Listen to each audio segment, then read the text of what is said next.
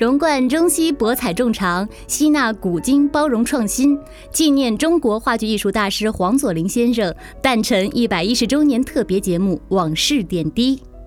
受宠若惊。一九三五年八月，我和丹尼在美国结了婚，乘船去英国莫文山参加英国戏剧家协会举办的暑期戏剧班，同时莫文山还举行了萧伯纳戏剧节。莫文山是英国风景秀丽的游览区，小山丘一个接一个，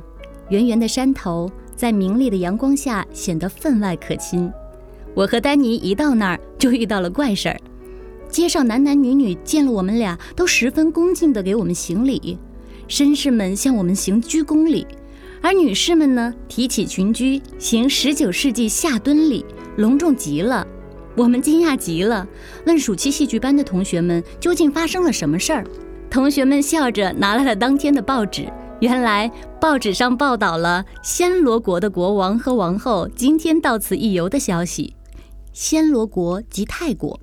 在外国人眼里，亚洲人都长得一个样儿，大概是把我和丹尼误当成了国王和王后了。果然，第二天的报纸报道暹罗国国王、王后离开莫文山的消息后，我和丹尼在街上走，就再也没有人向我们行礼了。我们和暑期戏剧班的同学一起在萧伯纳戏剧节上观摩了萧翁的六出戏，还听了萧伯纳、保尔·罗伯逊等在戏剧班的讲课。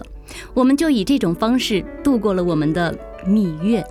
大家好，我是上海话剧艺术中心演员张忠怡，收听纪念中国话剧艺术大师黄佐临先生诞辰一百一十周年特别节目《往事点滴》。